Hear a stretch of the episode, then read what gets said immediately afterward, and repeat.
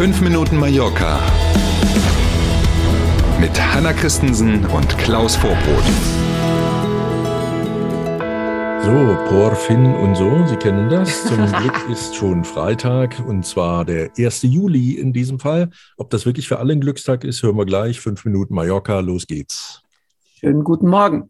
Gute und weniger gute Nachrichten vom Flughafen in Palma diesmal. Verspätungen, Ausfälle, aber auch ein weiterer Streik, der abgesagt worden ist. Ein bisschen von allem. Ja, bisschen von allem. Ein bunter Mix sozusagen, ein Potpourri der Nachrichten.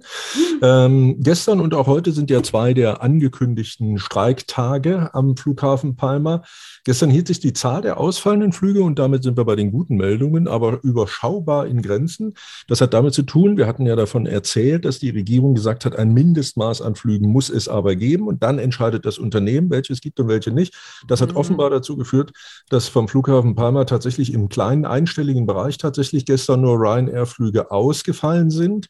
Ärgerlicherweise gab es dafür bei EasyJet gestern acht ja. Ausfälle ab und bis Palma, ankommende abfliegende Maschinen, die gar nichts mit Streik zu tun hatten, sondern die offenbar aus den firmeninternen Operations, wie das die Fachleute nennen, entstanden waren. Mhm. Am Ende interessiert es mich als Fluggast natürlich nicht, warum die Maschine ja. nicht fliegt. Es ist einfach nur ärgerlich. Mhm. Ähm, ist jetzt so und jetzt muss man mal schauen, wie sich dieser Freitag heute entwickeln wird. Ähm, noch eine gute Nachricht, was das Thema Flughafen angeht. Die Gewerkschaft hat den Streik des Reinigungspersonals abgeblasen. Wir erinnern uns, spanienweit mhm. sollte ja das Personal streiken, das so alle öffentlichen Gebäude reinigt. Da gehören dann eben auch die Flughäfen dazu. Das Thema ist jetzt vom Tisch. Mhm. Es gibt so tolle Bücher über absolute Akzeptanz, weißt du, die so. sollte man mitnehmen diesmal. Genau. Die Hotels auf der Insel sind nämlich auch voll. Das mhm. liegt an den vielen Kreuzfahrtgästern diesmal. Zusätzlich, genau, die die Häuser noch voller machen, als sie die reinen Mallorca-Urlauber schon machen. Genau. Jetzt könnte man erstmal sagen, wie bitte? Wieso machen denn Kreuzfahrtgäste die Hotels voll? Was ist das denn? Stimmt aber tatsächlich. Zwischen, festhalten, 20 und 30 Prozent der Gäste, deren Kreuzfahrt hier in Palma anfängt oder endet, die buchen sich vorher oder nachher dann eben noch ein paar Nächte in einem Hotel ein. Das hat der Präsident der Hotelvereinigung hier für Palma, der spanischen Tageszeitung Ultima Hora, jetzt verraten. Und damit wir ungefähr ein Gefühl kriegen, 20 bis 30 Prozent. Ne, das heißt, ähm, Juli und August erwartet der Hafen von Palma, auf der eigenen Homepage kann man das nachlesen, 53 Anläufe, also 53 mhm. Kreuzfahrtschiffe, mhm. die kommen und wieder ablegen wenn man davon mal rechnet, 20 bis 30 Prozent der Gäste, mhm. ne, das ist schon ein erklägliches Nümmerchen, was da zustande kommt und was die Hotels eben im Juli und August auf jeden Fall deutlich, deutlich über die 90 Prozent Auslastung führen mhm. wird. Man kann es irgendwo verstehen, ne? Aber ja. Ne? Aber ja. Wenn schon, dann schon, ne? So ist es.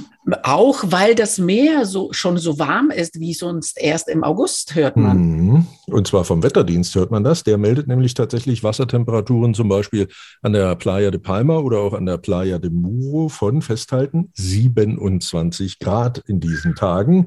Das ist für jetzt Ende Juni, Anfang Juli definitiv zu früh. Diese Werte werden nämlich, du hast es gerade gesagt, sonst üblicherweise erst in der zweiten Augusthälfte erreicht und gemessen.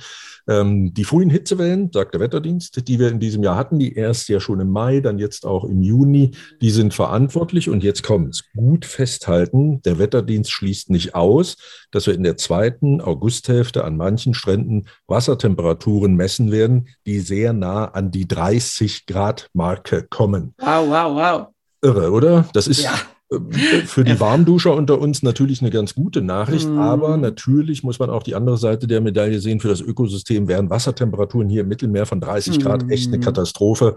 Ähm, da machen sich viele Expertinnen und Experten jetzt schon Sorgen. Ja, verständlich. Klar. Und wir sind dabei beim Wetter. Das erste Juli-Wochenende wird hochsommerlich warm. Allerdings können sich auch Wolken vor die Sonne schieben bei Temperaturen zwischen 30 und 35 Grad. Wow. Also bitte, ne, schön dran denken, auch wenn da mal eine Wolke vor der Sonne ist, trotzdem ordentlich eincremen. Die, um nochmal mit einem Fachbegriff zu imprägnieren, die Ozelot-Werte sind natürlich trotzdem hoch. Ne? Also schön aufpassen und die Haut schützen und vielleicht auch ein Mützchen tragen. Und ansonsten wünschen wir Ihnen allen ein traumhaft schönes Wochenende und wir freuen uns auf Montag. Bis dahin. Machen Sie es gut bis Montag um sieben. Schönes Wochenende. Tschüss.